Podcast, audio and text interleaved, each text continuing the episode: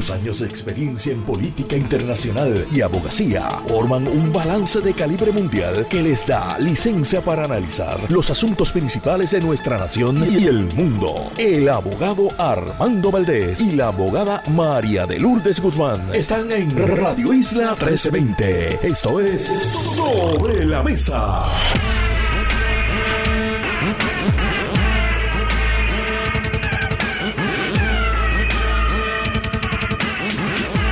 Buenos días Puerto Rico, soy Armando Valdés, usted escucha sobre la mesa por Radio Isla 1320. Hoy en Sobre la Mesa José Nadal Power y Federico de Jesús se sientan a la mesa, nuestros analistas de temas federales. Estaremos hablando con ellos sobre la visita de Volodymyr Zelensky a la capital de Estados Unidos, buscando, procurando mayor asistencia por parte de Estados Unidos y romper el tranque político en el Congreso para que se le extienda más ayuda a los ucranianos en momentos en que la contraofensiva ucraniana contra el invasor ruso se ha detenido.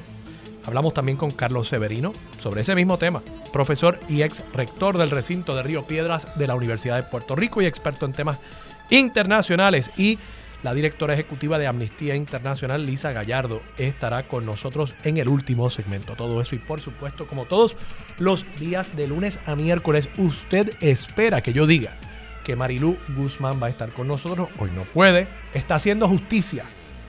Así que en sustitución de ella, Ivonne Lozada se sienta a la mesa y junto a ella todos café en mano. Analizamos todos los temas para hoy, 12 de diciembre del 2023, martes 12 de diciembre. Son las 8 y un minuto de la mañana. Los asuntos del país tienen prioridad, por eso llegamos a poner las cartas sobre la mesa. Vamos a poner las cartas sobre la mesa de inmediato. Hay un nuevo feminicidio íntimo que lamentar y que discutir en el día de hoy. El autor de este horrible crimen se supone es Víctor Manuel Ramos Rivera, buscado intensamente por las autoridades como presunto autor del feminicidio íntimo de Carla Noemí Rodríguez Ares. Carla Noemí se convierte así en la víctima número 20 de los feminicidios íntimos en lo que va de este año en Puerto Rico, una cifra que ya supera por 6 el número de feminicidios íntimos para este año 2023.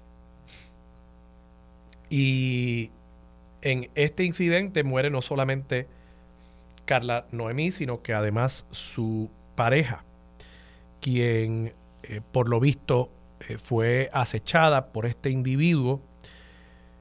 Hubo un escalamiento incluso donde ingresó al hogar donde residía esta persona y de paso se clasifica como feminicidio íntimo, no porque este individuo fuera pareja de Carla Noemí, sino porque era una, por lo visto, ex pareja que, como hemos dicho en reiteradas ocasiones, no entienden muchos hombres en nuestro país que las mujeres no son propiedad de los hombres, que nadie es propiedad de otra persona. Esto aplica a los hijos y a las hijas. Los niños no son propiedad de los padres. Las mujeres no son propiedad de los novios o de sus maridos. Los seres humanos no son propiedad de nadie. Eso tenemos que entenderlo. Pero este individuo, por lo visto, no entendió eso. Vivimos en una cultura donde todavía permea una serie de ideas que son machistas en naturaleza, aunque usted crea que usted no es machista al igual que sucede con el tema del racismo, aunque usted crea y genuinamente usted no sea ni machista ni racista, en el sentido de que usted no alberga esas visiones, usted activamente, proactivamente, no es machista, no es feminista, usted cree en la equidad, aún así vivimos en un caldo de cultivo en el cual es inevitable que nosotros se nos escapen expresiones que delatan esa, esa cultura en la que vivimos y en la que inevitablemente recibimos una serie de influencias. He dicho yo aquí muchas veces sobre cómo nosotros nos expresamos acerca de ciertas profesiones. Dígame si es o no es cierto que usted de ordinario se refiere a los profesionales médicos como el doctor.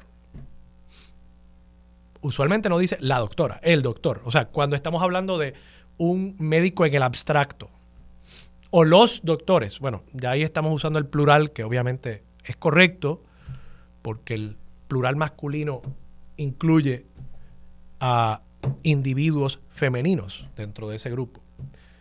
Pero dígame si es o no es cierto que cuando piensa en un profesional de la enfermería, dice la enfermera.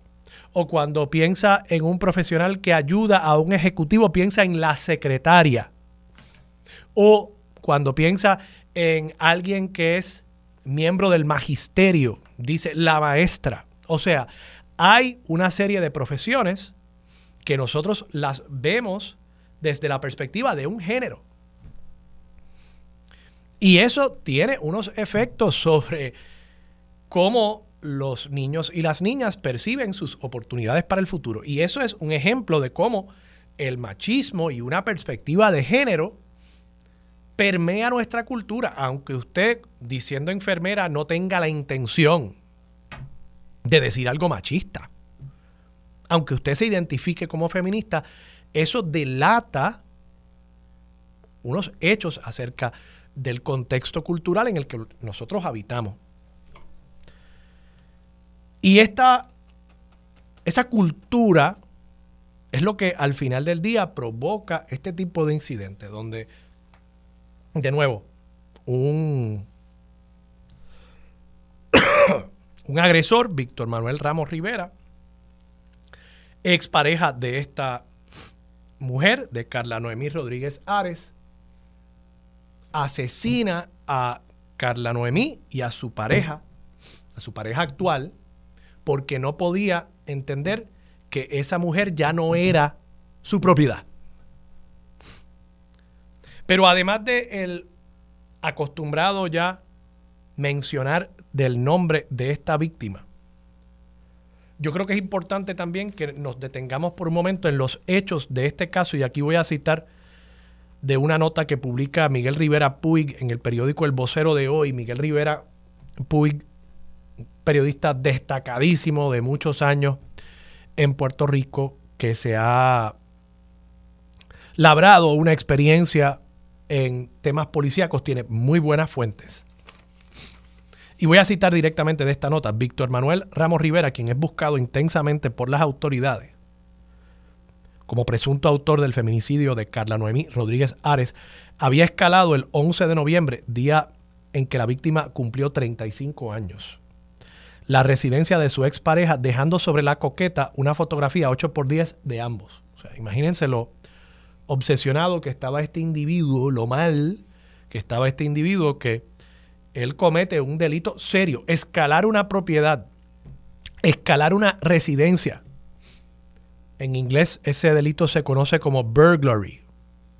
Y usualmente es un delito muy serio que acarrea consecuencias muy serias porque estamos hablando de la invasión del hogar de otra persona.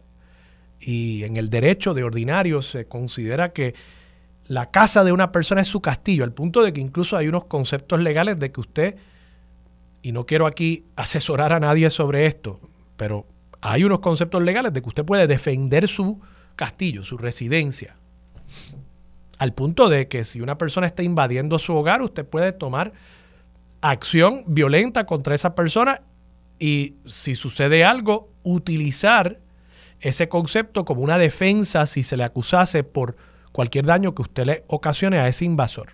De nuevo, no, no estoy aquí dando consejos legales al aire, simplemente estoy hablando de unos conceptos en términos muy generales. Pero así de importante es la protección del hogar. Así de importante para nuestro sistema de derecho es el que usted pueda sentirse que donde usted reposa su cabeza para dormir de noche, usted debe estar seguro. Y donde sus hijos también descansan de noche, usted debe sentir que ellos y ellas y usted en ese hogar está seguro. Por tanto, de ordinario, en nuestro ordenamiento, los escalamientos se toman como algo muy serio. Bueno, pues fíjense ustedes cómo obró aquí el sistema judicial. Rodríguez Ares, esta es la víctima, Carla Noemí, supo del escalamiento cuando el sistema de seguridad de la vivienda en el sector Juan Maldonado, en la PR 181, en el barrio Jagual, le alertó. Las cámaras de seguridad lo grabaron vestido de negro mientras cometía la fechoría. Aquí hay video. Aquí hay video. Vitín, este es el imputado, el sospechoso de este asesinato. Vitín fue arrestado el 12 de noviembre y la fiscal Dalinés Hernández ordenó que se le radicaran cargos por violencia doméstica y escalamiento. Un día después, el 13 de noviembre, la fiscal Natalie Díaz de la Unidad de Violencia Doméstica presentó la prueba ante la jueza Yarisa Santiago San Antonio. La jueza determinó no causa para arresto por los cargos de violencia doméstica y rebajó el cargo grave de escalamiento a uno menos grave. Un delito menos grave, meterse en la casa de alguien. ¿En serio? Vitín salió en libertad y estaba supuesto a acudir a una vista judicial el 29 de noviembre, la que aparentemente había sido suspendida. O sea, un caso donde un individuo se mete en la casa de su expareja en este contexto. O sea, yo no sé si es que la jueza Yarisa Santiago San Antonio vive en otro país, yo no sé si es que ella quizás vive en Suiza y ella atiende los casos por Zoom y no lee los periódicos, no vive en el mismo país donde vivimos nosotros. A esto es lo que yo me refiero cuando digo que nuestro sistema judicial se ha desconectado por completo de la realidad del país.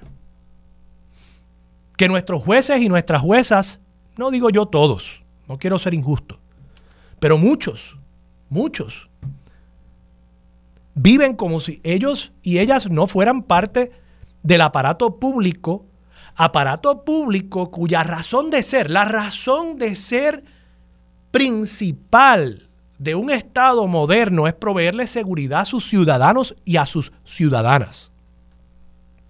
Nosotros cedemos parte de nuestra libertad al Estado, delegamos parte de nuestra autoridad al Estado para que nos provea protección de aquellos que sin ese Estado querrían emplear la fuerza para dominar al resto de nosotros. Y por ende, le damos el monopolio de la fuerza al Estado para que a través de un Estado de Derecho se emplee esa fuerza y ese poder coercitivo para darnos protección a todos. Un bien público que no podemos privatizar. En la teoría estatal moderna, quien único puede proveer esa seguridad es un Estado moderno, un Estado de derecho. Pero los jueces aparentan no entender que existen por razón de esa prioridad, de esa voluntad popular de que se le provea seguridad al pueblo de Puerto Rico respetando los derechos, por supuesto, respetando los derechos también de los imputados. Pero me parece que el sistema está en demasiadas ocasiones fallando. Y es que los jueces y las juezas yo creo que se entienden, muchos, no todos, como personas que están ajenas a la función pública, como que el Ejecutivo es el que se supone que provea seguridad y haga justicia. Yo, pues aquí soy un árbitro que no tengo vela en ese entierro, ¿no? Claro que los jueces también hacen política pública todos los días.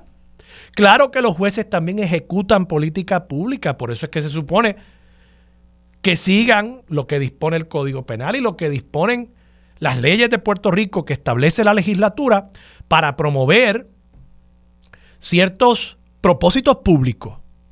Y los jueces creo que a menudo fallan en entender que ese es parte de su rol, que ellos también son parte del aparato público y que también se supone que ejecuten unas decisiones, tomen unas decisiones para promover aquellas prioridades que el Estado ha establecido a través de la legislatura y a través del Ejecutivo. Bueno, pues de nuevo, vuelvo a esto. Este individuo es arrestado, hay cámaras de seguridad que lo graban metiéndose en la casa de esta persona, de esta pareja. dejando la foto.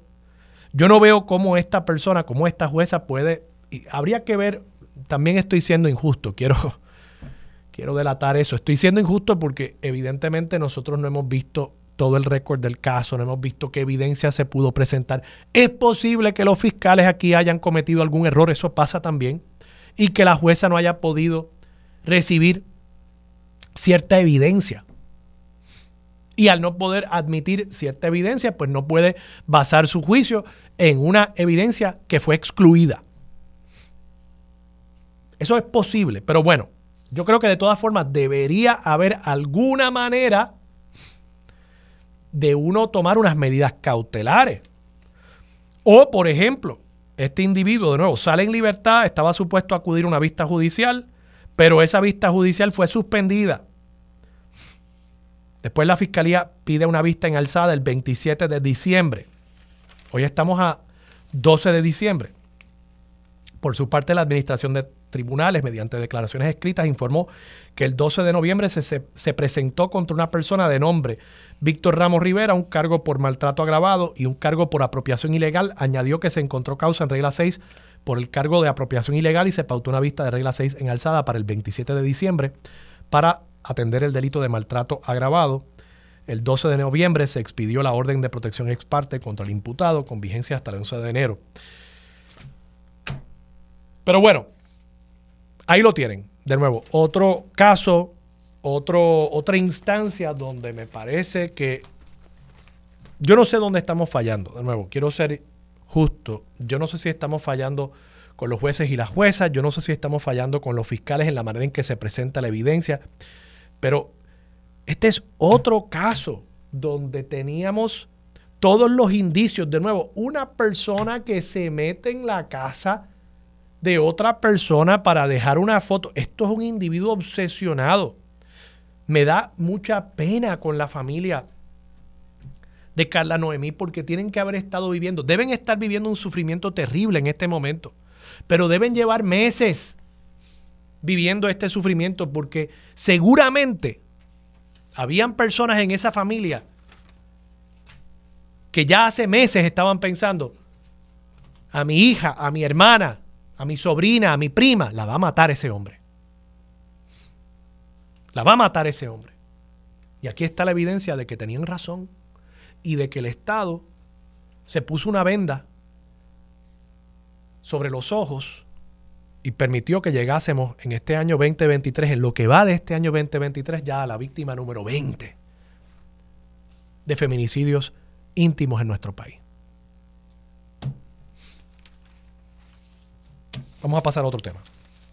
Gobernador de Puerto Rico dijo ayer, no me dio tiempo de discutirlo, dijo antier realmente el domingo que va a estar intentando negociar una solución, una salvación para la reforma contributiva. Y es que, por lo visto, la Junta de Supervisión Fiscal informó durante el fin de semana que el proyecto de la Cámara 1839, que enmienda el Código de Rentas internas para disminuir las tasas contributivas, cita, perjudica y frustra los propósitos de la ley federal promesa.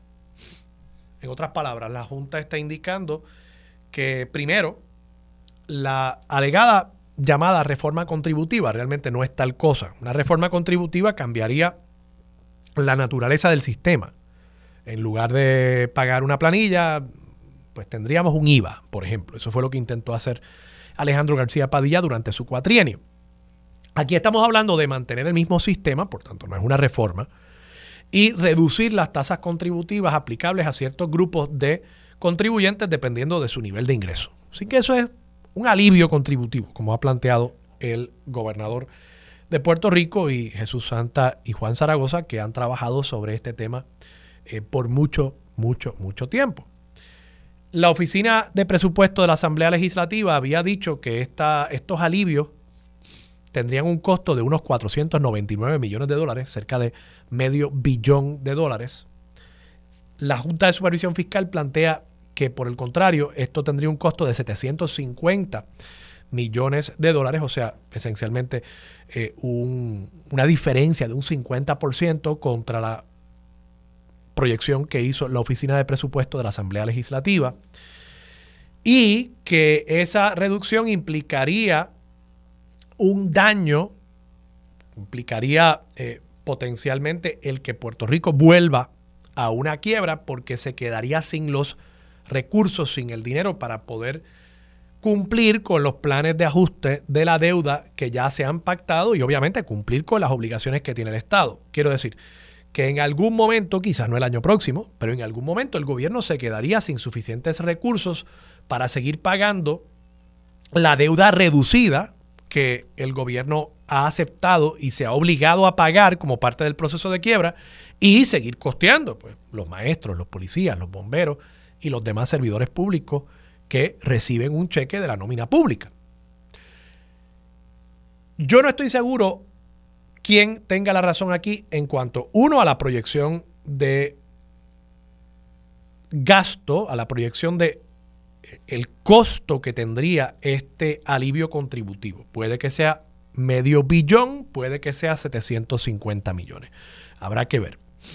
Lo cierto es que reducir la captación del sistema tributario evidentemente va a afectar no solamente las proyecciones del año 2024-2025, sino en teoría por ahí en adelante hasta que otra legislatura decida cambiar eso y aumentar las contribuciones, a saber qué legislatura haría eso. Y en la medida en que estemos en medio de una burbuja económica, es posible que eventualmente eso tenga un costo, que no recibir esos ingresos implique en efecto que el gobierno vuelva a una quiebra. Ahora, lo cierto es también, y el gobernador ha dicho que va a negociar con la Junta, que no ve la posibilidad de llevarlo al tribunal, incluso el gobierno el gobernador ha dicho que él entiende que perdería el caso, que es interesante.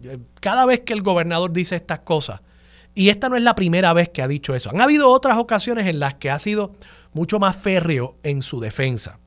Pero aquí el gobernador dijo, y cito, al gobierno no le conviene litigar esto porque es obvio que hay un impacto fiscal muy significativo. Y si litigamos esto, la probabilidad de éxito es muy baja. Bueno, pues ya el gobernador entregó las armas en cuanto a esto.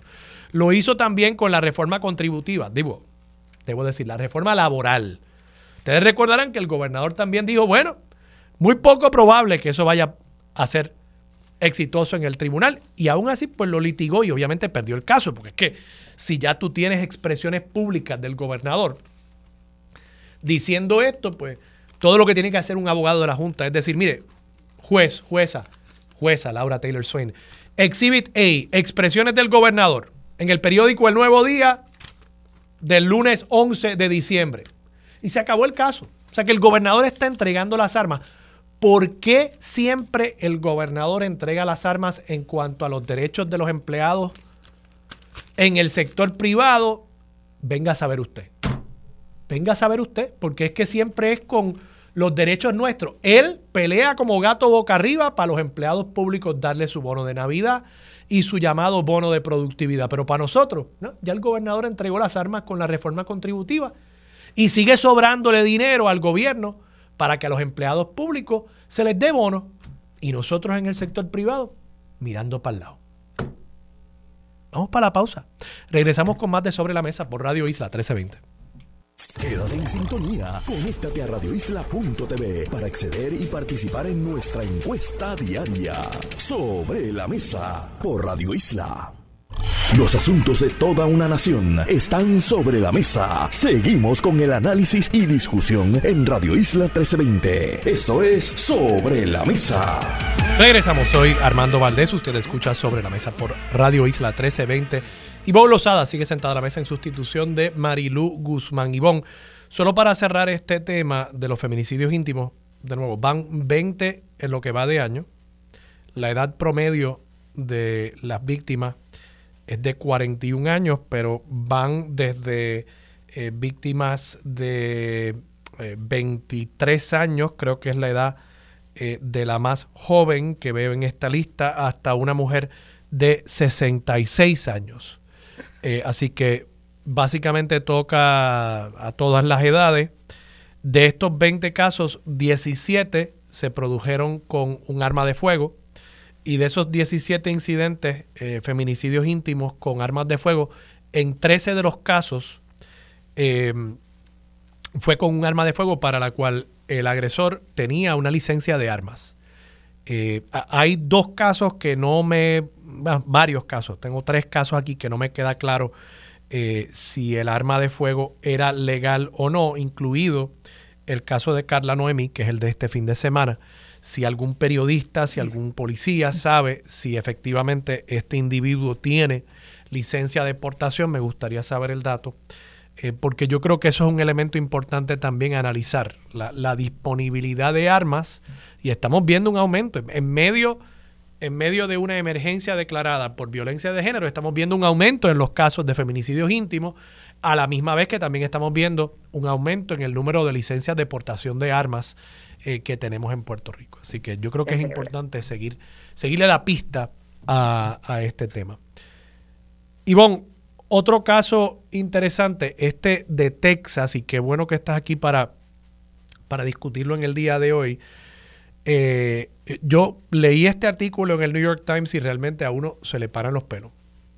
Eh, un caso de una mujer de apellido Cox que eh, su doctor le, da un diagnóstico a su feto, una mujer embarazada, eh, un embarazo de cerca de 20 semanas y, le da un diagnóstico de trisomía 18, que es un defecto fetal que en la vasta mayoría de los casos es eh, fatal, eh, provoca la, la muerte.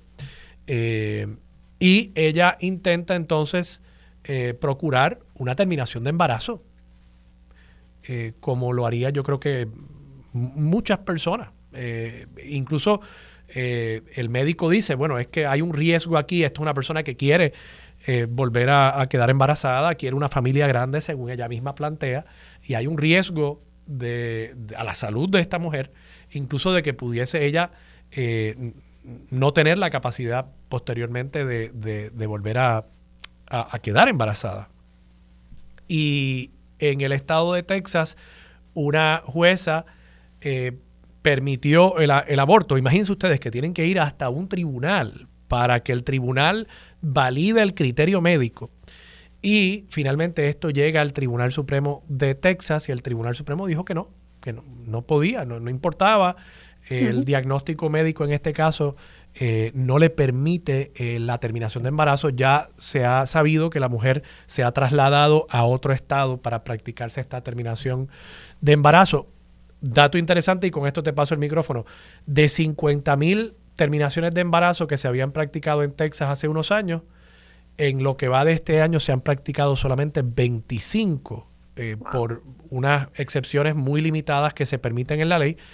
Claro, los médicos están bajo la amenaza de una multa de hasta 100 mil dólares y eh, de hallarse culpables de que no era válida la excepción bajo la cual practicaron la terminación de embarazo, eh, potencialmente de, un término de cárcel de 99 años. Wow, increíble, una perpetua casi.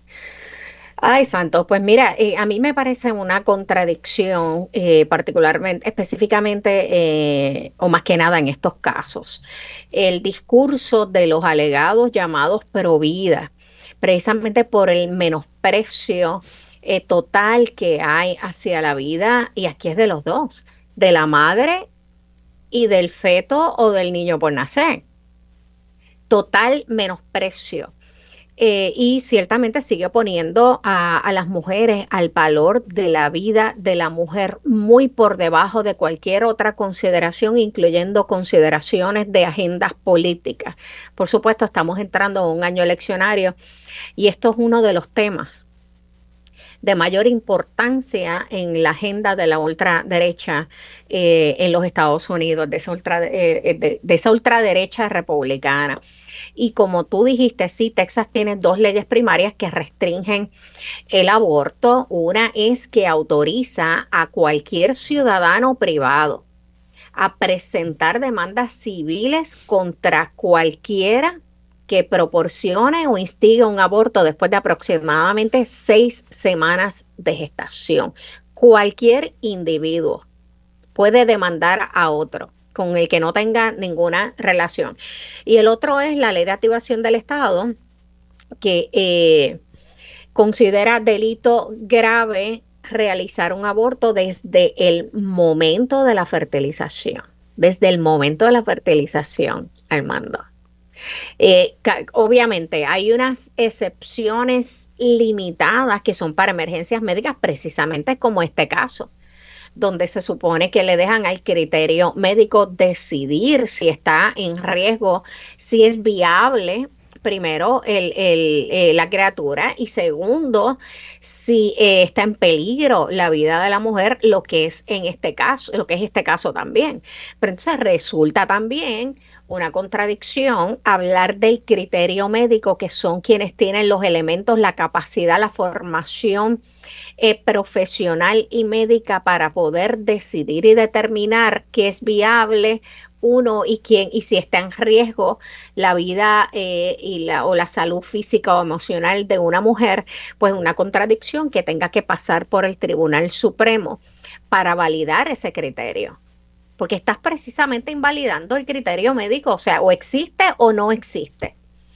Así que eh, la realidad es que a mí esas excepciones limitadas lo pusieron en papel no tiene validez alguna. Aquí hay en Texas una eh, prohibición total al aborto. Eso es lo que está ocurriendo ahora mismo. Es triste lo que está ocurriendo en los Estados Unidos y que está ocurriendo a nivel mundial. Ya vemos lo que son los números y eso lo vamos a estar hablando más adelante con Fede y con José Nadal sobre eh, cómo, dónde están parados ahora mismo los candidatos a la presidencia de los Estados Unidos, pero también lo que está haciendo un, en un alineamiento de esta nueva ola caudillista a través del mundo y en la movilización de una agenda eh, ultra de ultraderecha.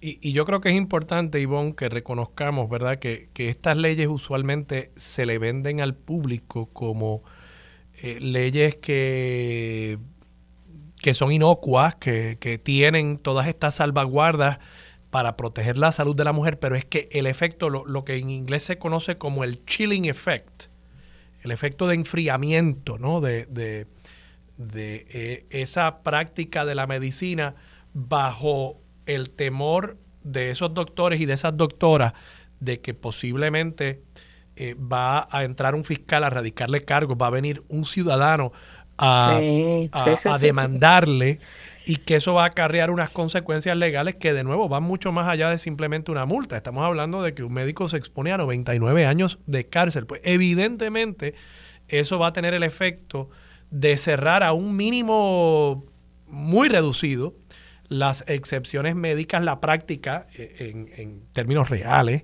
de esas excepciones y eso pone en peligro la salud de la mujer. O sea, eh, eh, este extremo al que se pretende llegar y al que hay personas aquí en Puerto Rico que nos quieren llevar es muy, muy peligroso, por mucho que lo puedan edulcorar con el lenguaje de las excepciones, con el lenguaje de la protección de la salud de la mujer, al final del día el impacto es nocivo, es tóxico para la salud de esas personas. Eh, bueno, en la práctica no hay excepción alguna, de acuerdo, porque todo pasa. Eh, eh, es, una excepción teórica, pero al final del día, en la práctica, de nuevo, como el médico no quiere exponerse a las consecuencias penales, pues no hay tal excepción. De nuevo, de 50 mil casos a 25. Eso es un desastre para la salud de las mujeres en el estado de Texas. Y gracias a Dios que esta señora pues tiene los recursos para viajar fuera del estado, pero hay muchas personas, particularmente las mujeres, más pobres, más vulnerables, que no tienen esa posibilidad. Así es. Ivonne, vamos a la pausa. Regresamos con más de Sobre la Mesa por Radio Isla 1320. Quédate en sintonía. Conéctate a radioisla.tv para acceder y participar en nuestra encuesta diaria. Sobre la Mesa por Radio Isla. Aquí los asuntos del país que están sobre la mesa se discuten con los expertos. Ahora se une a la mesa el consultor de asuntos públicos Federico de Jesús y el abogado especialista en derecho corporativo José Nadal Power. Bueno, y regresamos aquí a Sobre la Mesa por Radio Isla 1320. Yo soy Ivonne Lozada en sustitución de la compañera y amiga Marilu Guzmán. Y como todos los martes, nos acompaña el panel de Federico de Jesús, consultor de asuntos públicos, y el ex senador José Nadal Power. Así que buen día a ambos, que no, no hablaba con ustedes hace ya un tiempito. Buenos días, felicidades. Buenos días, Ivonne. Eh, igualmente, qué, bueno que estamos de vuelta. Sí, así es, no hablaba con ustedes. Oye, yo veo, eh, escucho a Fede y yo me estoy quejando de que está haciendo frito acá. Yo no quiero imaginar cómo está por allá la temperatura. Pero eh, Federico está más que acostumbrado a eso. Lamentablemente llevo más de 20 años y no me acostumbro todavía, pero pues que vamos a hacer. Ese es el precio que tiene que pagar. Yo tampoco, aparte de que me inhabilita, oye, me da trabajo moverme. Yo que me levanto a las 5 de la mañana en esta época, el trabajo que me da salir del calorcito de la cama está fuerte. Pero bueno, vamos a comenzar por una conferencia de prensa eh, que se realizó ayer acá en Puerto Rico bajo el liderato del representante Héctor Ferrer junto a un grupo de legisladores mayormente, de, aspirantes a la legislatura, mayormente de los que van a estar componiendo esa papeleta de San Juan. Y es que eh, alegan este grupo, eh, liderado por Héctor Ferrer, que el aspirante Elmer Román estaría eh, violando una ley federal que prohíbe que empleados federales puedan participar en elecciones partidistas mientras, ocupan un cargo público. Y Elmer Román un poco le ha dado la vuelta en una opinión legal del Departamento de la Defensa que dice que sí, que lo puede hacer porque él entra dentro de una excepción que él está exento porque esto no es una elección partidista y me tengo que reír, pero bueno, vamos a ver eh, lo que estar y que estaría exenta de las prohibiciones de la llamada ley Hatch. Yo necesito, Federico, tú me expliques bien esto. Yo no me he leído la ley. Así que tú me tienes que explicar cómo esto no es una elección no partidista. Pues, Vivón, y buenos días, José, de nuevo. Yo, yo creo que él encontró que la definición de elección partidista, según la ley Hatch, es que los partidos que cuentan para propósitos de la ley son los que participan en las elecciones presidenciales de Estados Unidos y según la última vez que yo chequeé, el Partido No Progresista no, no nominó nadie a presidente de Estados Unidos eh, y él se está pegando de eso. Y e inteligentemente, yo creo, ¿verdad? Representante Héctor Ferrer no se mete en discutir si eso es apropiado o no. Yo creo que, francamente, de verdad le vuela la cabeza a cualquiera que haya leído la ley H y ha trabajado en el gobierno federal, que alguien pueda trabajar en el gobierno federal y, poder correr en una elección a la vez, eh, ¿verdad? Y, y, eso de elección partidista, pues yo creo que también se hizo así en parte porque hay elecciones no partidistas para jueces, para ciertas otras cosas, y pues esa es la excepción. Pero, que Pero también, Federico, hay candidaturas independientes. No es la primera vez que en, una elección en los Estados Unidos ha habido o, partidos alternos a los principales o candidaturas independientes. Y, y, oye, porque la ley lo permita y es cuestionable si lo permite, ¿verdad? Porque es una interpretación, eh, no quiere decir que sea apropiado. Pero de nuevo, yo, yo creo que Héctor está siendo inteligente y está diciendo, yo no voy a entrar en si el Partido Nuevo Progresista y los partidos en Puerto Rico no son igual que los de Estados Unidos él se declaró republicano después que el Rafael Lenín López lo presionó y él dijo, no, yo soy de inclinación republicana. Pero ¿y cómo es eso? No, no, no. Y entonces, ¿pero tú eres republicano? Sí, yo soy republicano. O sea que eso pues es lo que se está pegando, pero más allá de eso también hay otras cosas. Él dice que él estaba trabajando remoto desde Puerto Rico, pero tiene un puesto de supervisor y él no ha dado, eh, el señor Hermes Román, que me cae muy bien y conozco, pues eso no tiene nada que ver con esto, esto es una interpretación novel, ¿verdad? Eh, él dice que él está trabajando remoto, pero tiene un puesto de supervisor en el Pentágono y está haciendo alarde de que él es capitán y de que trabaja en el Pentágono mientras hace campaña, pero dice que no puede opinar de asuntos del Pentágono porque es empleado del Pentágono y tiene que chequear con el Pentágono antes de opinar sobre Vieques y Culebra y otros asuntos. O sea que esto es algo sumamente raro que merece que se investigue eh, y, y, yo creo que hacen muy bien los legisladores que presentaron esa querella, en parte también porque el señor Román no ha dado a conocer públicamente la opinión legal. Eh, parece que un portavoz del Pentágono le dijo al, al amigo José Delgado del Nuevo Día que no había nada por escrito. Y de verdad tú te vas a tirar la maroma de entrar en una elección y trabajar en el Pentágono sin que te den por escrito el permiso. Wow. Eh, eso sí que, que tiene muchas cosas que explicar el señor Román. Pues mira, interesante porque yo pensé que había una opinión legal escrita, pero como tú dices, tirarse la maroma de decir que eh, la posición está sustentada en una opinión legal del Departamento de la Defensa, me parece que es muy arriesgado. José, ¿cuál es tu opinión con relación a esta situación? ¿Y tú crees que afecte en algo la aspiración ya lacerada de Elmer Román, que, que empezó como que entró con el pie izquierdo a esta candidatura? Bueno, eh, eh, sin duda, ¿no? Este, Elmer Román, yo creo que la misma Jennifer es la que lo está haciendo quedar mal, ¿no?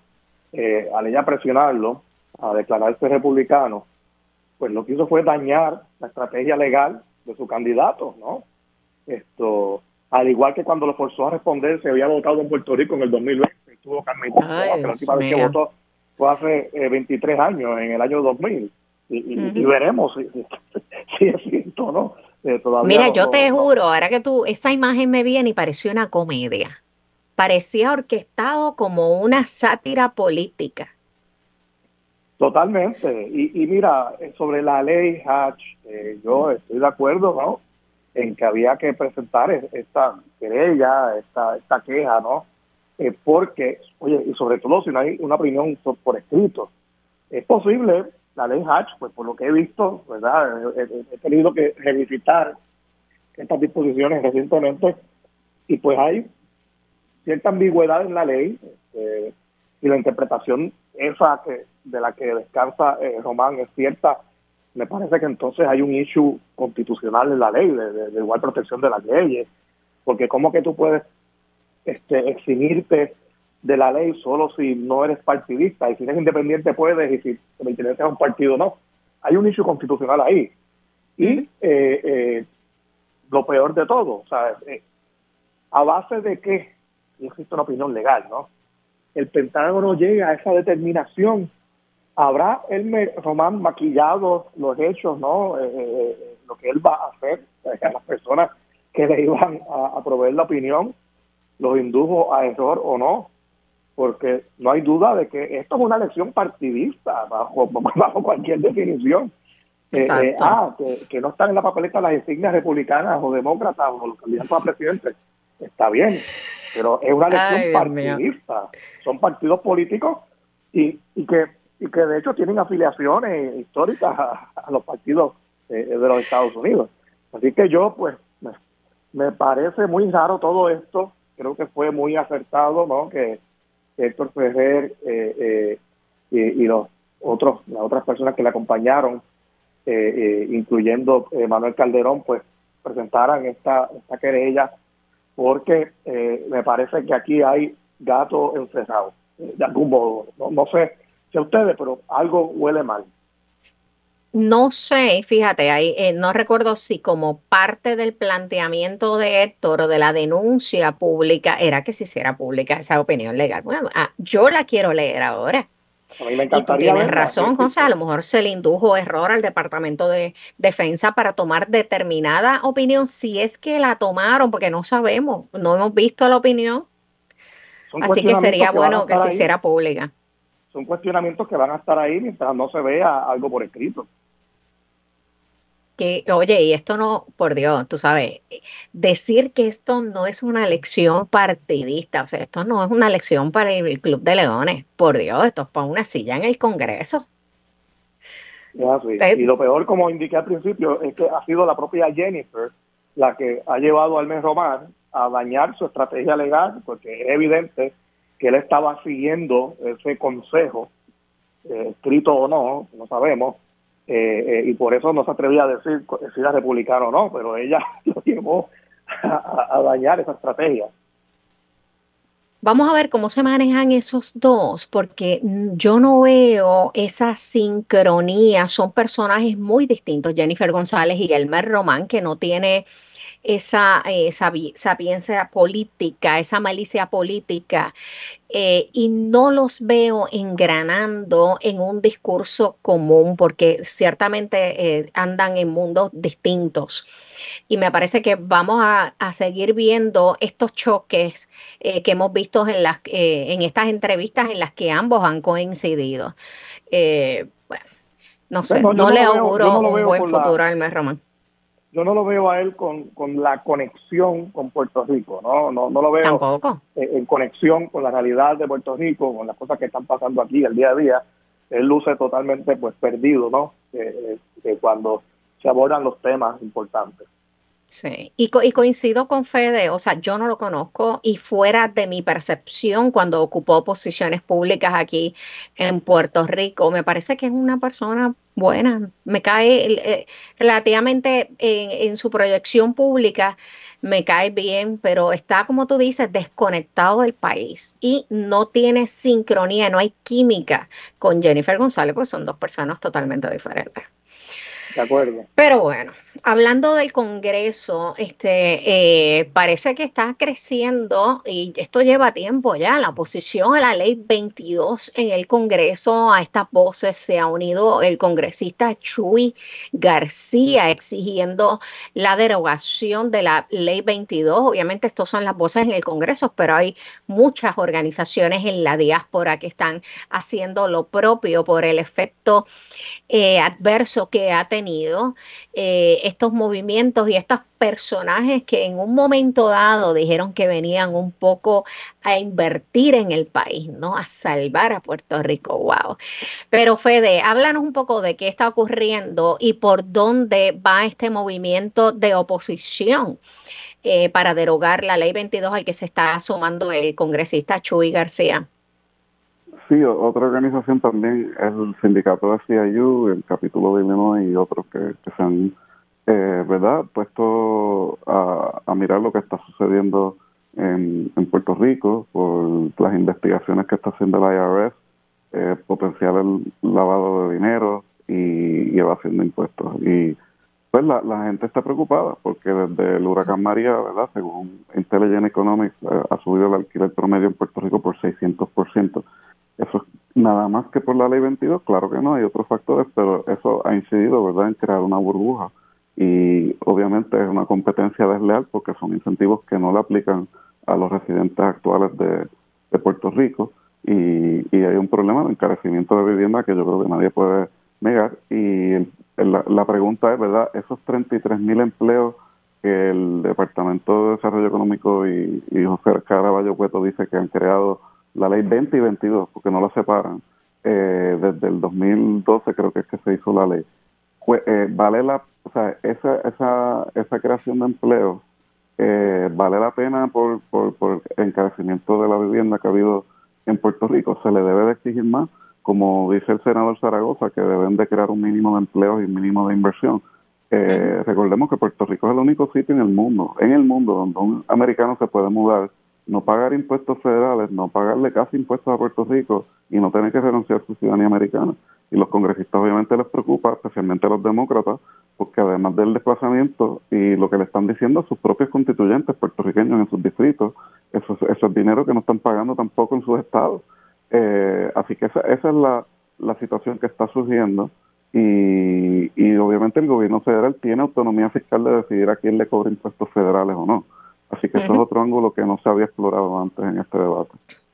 Sí, yo eh, tengo que decir, hace eh, pocos meses atrás, yo creo que como dos, dos, o tres meses atrás, bajo un informe en el que, eh, Dios mío, esto es vergonzoso, por primera vez, San Juan se convierte en la ciudad de mayor desigualdad social en todo el continente americano donde más pobres, más ricos, se ha ido estrechando esa clase media, eh, ha agrandado la pobreza y, se y es la primera en América y la tercera ciudad.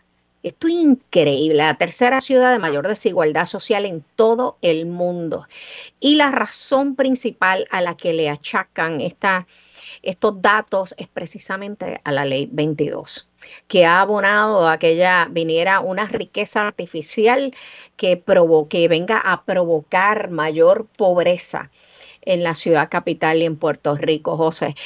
Eh, yo no he visto, y este reclamo viene levantándose hace ya tiempo en el Congreso en contra de los efectos de la ley 22, congresistas que en sus propios estados están viendo cómo millonarios están dejando de cumplir con su responsabilidad contributiva en sus estados, refugiándose en, en, Puerto Rico, ¿no?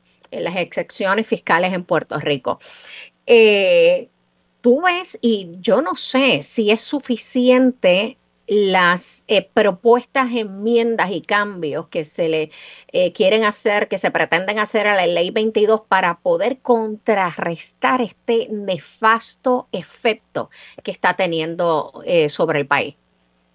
Mira, yo discrepo, discrepo de ambos, ¿no? Yo creo que la ley 60, la antigua ley 22, son buena para Puerto Rico, trae inversionistas, Puerto Rico está compitiendo con jurisdicciones en todas partes del mundo, países soberanos, en los estados, para atraer inversionistas, para atraer gente que aporte a la economía. En El Salvador les dan visados, si vienen los de las criptomonedas, en Portugal también te dan permiso de residencia, en España.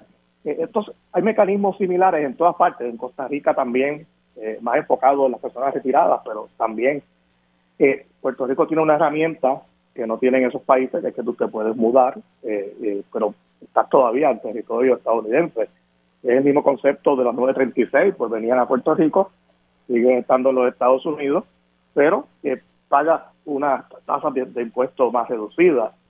Eh, esa estrategia se ha usado eh, desde hace desde, mediados del siglo pasado para eh, atraer inversiones a Puerto Rico y ha sido el pilar principal del desarrollo económico del país. Y la ley 22 es parte de eso. A Florida se han mudado en los últimos cinco años cientos, cientos de miles de millonarios. A Puerto Rico, ¿cuánto, ¿de cuánto estamos hablando? De cinco mil. Eso no es nada.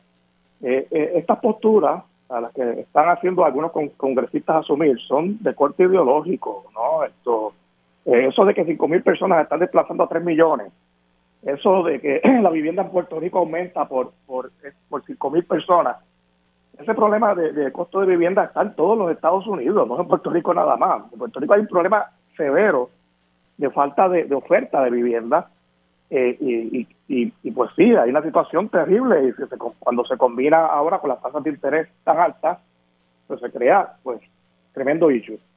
Pero cuando estos congresistas dicen desde Washington, eliminen la ley, eh, vamos a eliminar la ley 22, esto es un asunto interno de Puerto Rico, de gobierno propio esta discusión hay que tenerla aquí, y está bien, hay que tenerla, es saludable tenerla, pero eso de que desde Washington se pretenda eh, eh, eliminar la autonomía fiscal de Puerto Rico, eso, eso es inmiscuirse en el gobierno propio de Puerto Rico y socavar eh, los poderes que, tiene nuestro país, ¿no?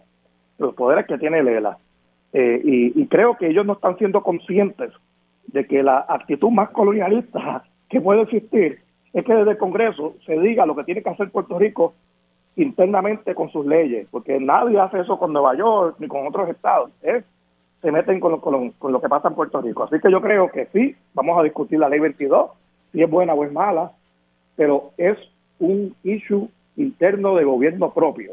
Me parece eh, muy inapropiado que los congresistas, algunos que no, que no entienden la, la verdadera consecuencia de lo que están diciendo, estén asumiendo pues esa eh, postura. Eh, no sé cuál es la postura tuya, José. Yo eh, no sé entonces, José, a qué podríamos achacar, a qué elementos podríamos achacar que de repente San Juan se convierta en la ciudad de mayor desigualdad social eh, en, y de las mayores de, desigualdad social en el mundo. Eh, y sí, hay, hay, un asunto de fiscalización, pues obviamente, pues el gobierno federal tiene que fiscalizar a estos, a estos extranjeros eh, empresarios que alegan que viven aquí, pero en realidad todavía están viviendo en los Estados Unidos y, y, cuya aportación para muchos es mínima. Mínima. los estimados que, se, ¿verdad? que se proveyeron en el último estudio eh, de Caraballo Puerto que ya tiene varios años. Eso, todavía, esto no está actualizado. De más de 30 mil empleos, eso se queda corto. El impacto es mucho mayor. Y es verdad que se combina la antigua Ley 20 en el estudio, pero no podemos olvidar que la mayoría de las compañías Ley 20 han sido creadas por personas de Ley 22. Y estamos hablando de mucho más de 30 mil empleos bien pagos, de profesionales que, están, que no se han ido de Puerto Rico gracias a la ley 22. Son personas que estarían fuera de Puerto Rico hace rato de no haber sido por estos empleos que se están creando. Eh, eh, de nuevo, el problema de alto costo de vivienda es uno que sucede en todos los Estados Unidos, de Puerto Rico nada más. No tiene nada que ver con que 5.000 personas se mudaron aquí. 5.000 personas no desplazan a 3 millones de personas, ¿no? Aquí hay un problema desde hace años de falta de vivienda nueva, de falta de inversión precisamente en el mercado de, inmobiliario y, precisamente estas personas han estado invirtiendo en eso, ah, que no es suficiente, eso es otra cosa, pero eh, este problema no, no, no, tiene nada que ver eh, eh, con, con lo de la ley 22, o sea, ah, a, lo mejor a, lo mejor las propiedades de millones de dólares han subido más, porque hay personas, ¿verdad?, inversionistas comprándolas, pero la propiedad en la urbanización de clase media eh, no se afecta en nada por este por esto, ¿no? Eh, son cuestiones distintas de, de, falta de construcción de vivienda nueva y de oferta. ¿no?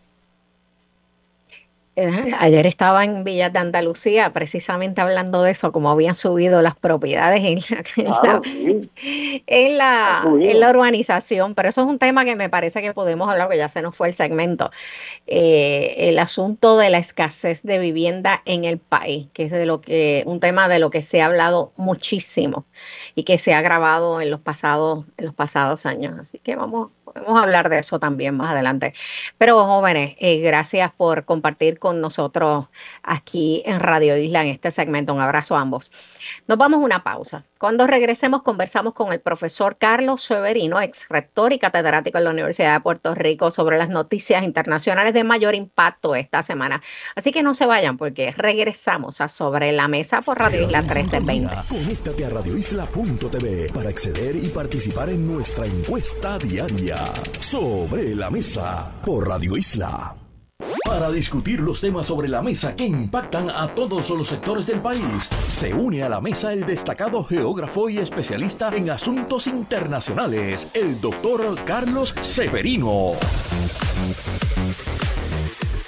Regresamos aquí a Sobre la Mesa por Radio Isla 1320. Yo soy Ivonne Lozada en sustitución de la licenciada Marilu Guzmán y hoy se sienta a la mesa mi analista favorito y mi sección favorita, el profesor Carlos Severino, ex rector y catedrático de la Universidad de Puerto Rico. Bienvenidos, profesor.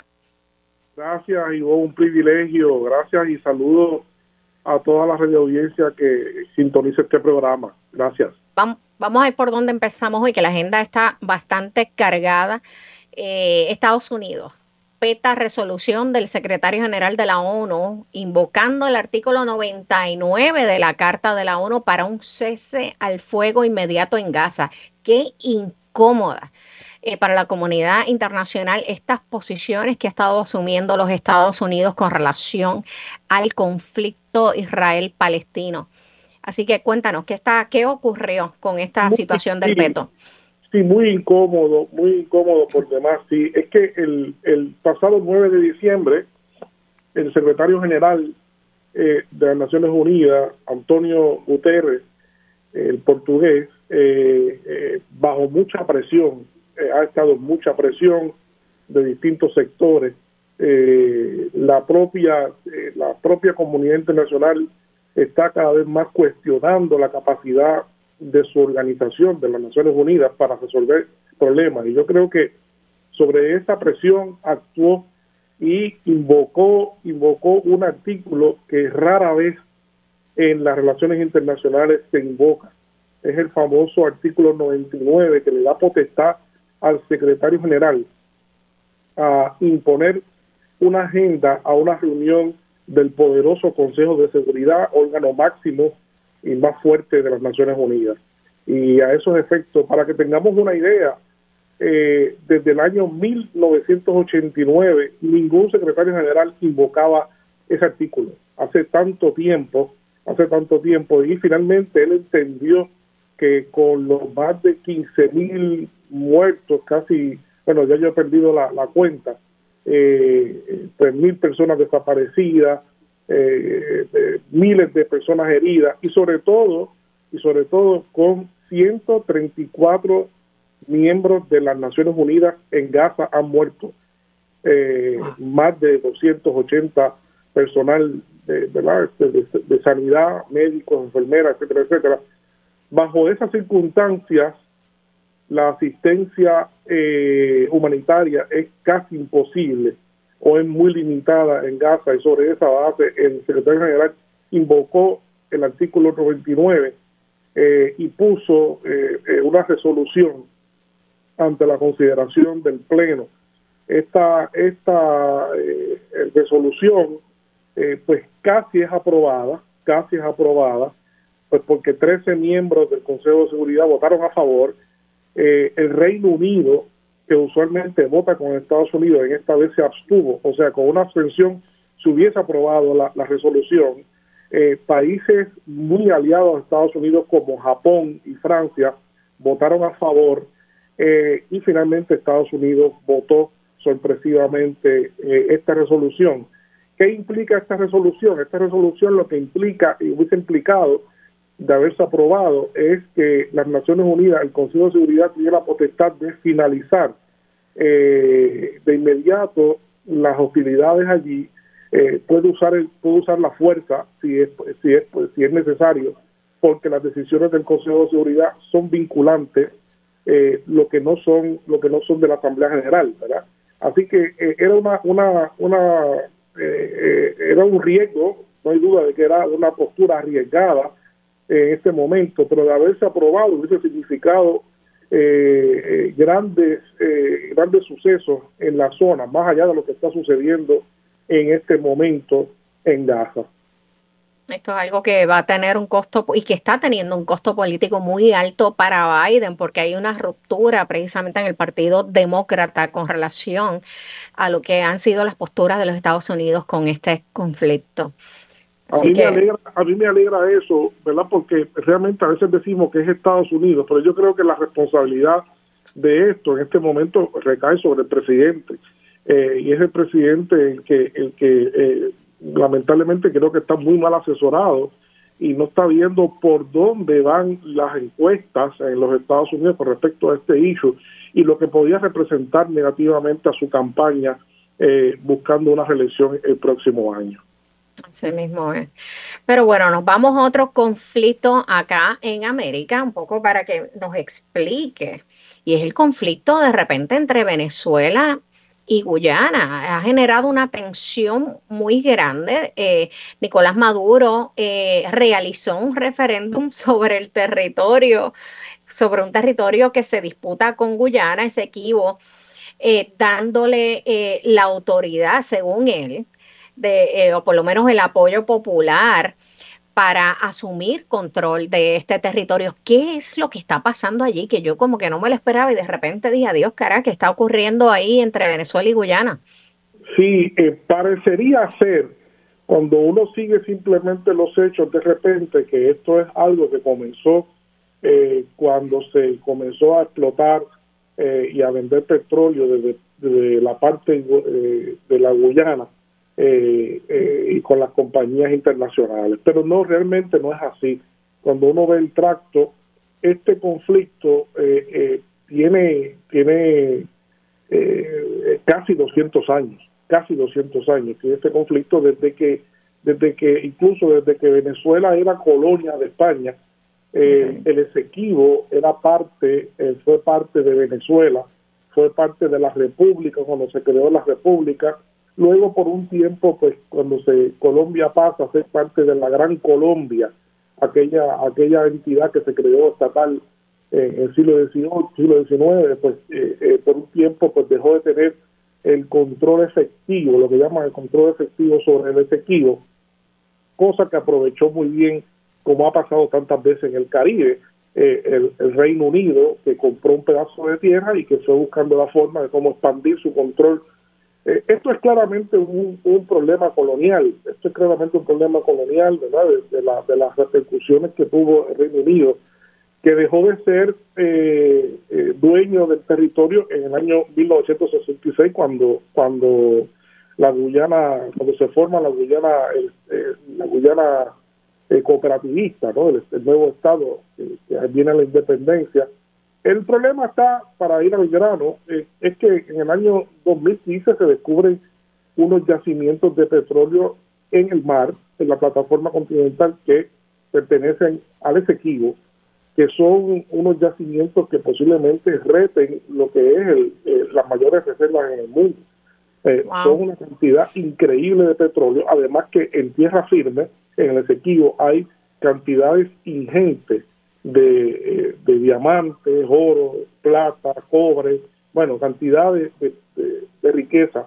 Así que en un momento, un momento acá, el, eh, esto que estaba en disputa desde el año 1966 y que deberían haberse puesto de acuerdo ambos estados, no lo hicieron, nunca, nunca lo han hecho, siempre ha habido ambigüedad de ambas partes, eh, pero finalmente eh, la Guyana comenzó a explotar en territorio en disputa, ¿no? Y eso es lo que Venezuela, pues entonces criticó eh, y, y, acusó de que no se puede explotar un territorio que está en disputa eh, y con el plebiscito que hizo Maduro, pues yo creo que demuestra eh, pues lo, mismo, ¿no? Que si tú, si tú vas a explotar allá, pues yo también voy a hacer acá mis actos. Lo que demuestra es simplemente que no hay conversación. Afortunadamente, afortunadamente hay un compromiso de que esta semana ambos presidentes van a conversar con la mediación de la CELAC y con la, con la mediación de, CARICOM, que son entidades eh, muy, muy respetadas. Así que se espera que, comiencen las conversaciones, pero lamentablemente hay que decir que las conversaciones no, hubiesen comenzado si fue con ambas partes actuando de manera errática. ¿no? Eh, es lamentable que nuevamente veamos una comunidad internacional incapaz de resolver los problemas, problemas que son viejos, no son nuevos, y que hay que esperar realmente a poner presión a este nivel para poder resolver estos problemas. ¿Tú crees que puedan llegar a un acuerdo? Yo creo que no les queda otra, yo creo que no les queda otra. Yo creo que Venezuela, Venezuela sabe muy bien que la reclamación que tienen totalmente es imposible. O sea, Venezuela sabe que no le puede quitar a un país tan, quedaría extremadamente pequeño, eh, la Guyana, eh, el, ese equivo es dos terceras sí, partes. Sí, es más que, me parece que era más de la mitad del territorio eh, de Guyana. Dos terceras partes, dos terceras partes. Cuando uno ve, cuando uno ve a, la Guyana así en ese equivo, pues básicamente lo que se convierte en una pequeña franja. No, no tiene nada, es un país que no tiene población. Así que yo, yo creo que eh, van a tener que llegar a un acuerdo sobre, sobre la frontera en el cual pues sea mitad y mitad, algo que busquen eh, de manera intermedia. Espero que sí, yo, yo espero que sí. Bueno, otro, otro conflicto que, eh, Dios mío, que ha, surgido es en Honduras. O sea, ¿qué está pasando ahora? La Fiscalía de en, Honduras, como presidente de Honduras. Eh, la Fiscalía, caramba, puse en Honduras y me equivoqué que es la situación de Arevalo, que no ha podido o se le está cuestionando. De Guatemala, exacto, que puse, es la situación en Guatemala. La Fiscalía de Guatemala está cuestionando eh, la legalidad de la elección en la, del presidente electo Arevalo. Eh, ¿qué, ¿qué, va a pasar aquí? O sea, ¿cuál es, ¿qué auguras tú que va a ocurrir eh, en Guatemala ahora mismo? Eh, bueno, es muy incierta la situación, es muy incierta, este, pero es abierta ya cada vez más frontal la oposición de unos sectores que tienen la intención clara y manifiesta de que el presidente no tome posesión, son los sectores que han estado eh, lucrándose del poder por, por décadas y que han estado pululando y controlando todo este, eh, este país que tiene muchas riquezas eh, y están ensañados totalmente en contra de la posibilidad de un nuevo gobierno y con el programa que ha presentado el presidente el, presidente electo Arevalo. Eh, yo creo que hasta ahora se ha logrado eh, que se mantenga en, en curso eh, su, su, nombramiento efectivo, creo que ya, en, enero, eh, es que el, es muy largo el periodo entre, entre la elección y el nombramiento oficial, ¿no? Eh, pero yo creo que eh, gracias a la, a la voluntad de los grupos populares, sobre todo los grupos indígenas que han apoyado muy fuertemente y que se han manifestado en las calles, es que se ha evitado realmente un baño de sangre en el país que conoce muy bien la, violencia desde el pasado y donde eh, decenas de miles de personas murieron eh, el año pasado por este, guerras civiles y otras cosas fatales que han pasado en este país. Yo creo que el país le da una bienvenida a este nuevo presidente eh, y esperemos que las fuerzas de la fiscalía eh, y otros sectores pues finalmente se convenzan de que no tienen apoyo ni interno ni externo para eh, consumar sus intereses en contra del presidente electo eh, Severino, se nos ha ido el, segmento, se nos quedó el tema de mi ley, pero habrá tiempo además para hablar sobre eh, el inicio de esta presidencia nefasta de mi ley. Pero bueno, un abrazo como siempre, Severino. Nos vamos ahora a una pausa. Cuando regresemos, nos visita Lisa Gallardo, directora ejecutiva de Amnistía Internacional de Puerto Rico. Vamos a hablar de los 75 años de la Declaración Universal de Derechos Humanos que se cumplió este sábado, este domingo pasado, 10 de diciembre, y también del aniversario precisamente de Amnistía Internacional Puerto Rico. Así que no se vayan. Regresamos con Sobre la Mesa por Radio Isla 1320. en sintonía. Conéctate a radioisla.tv para acceder y participar en nuestra encuesta diaria sobre la mesa por Radio Isla. Los asuntos de toda una nación están sobre la mesa. Seguimos con el análisis y discusión en Radio Isla 1320. Esto es Sobre la Mesa. Regresamos aquí a Sobre la Mesa por Radio Isla 1320 en este último segmento de la mañana. Yo estoy, soy Ivonne Lozada, estoy en sustitución de la licenciada Marilu Guzmán. Y bueno, es que este pasado domingo 10 de diciembre se conmemoraron 75 años de la aprobación de la Declaración Universal de Derechos Humanos, lo que debería ser una fecha significativa para los puertorriqueños porque nuestra carta de derecho, esa guía de lo que somos, de a dónde, de lo, de nuestra visión de mundo de los puertorriqueños que aprobaron nuestros constituyentes, el camino, la raíz, esa Carta de Derechos es una copia de la Declaración Universal de Derechos Humanos, lo que nos da y le da el carácter humanista a Puerto Rico.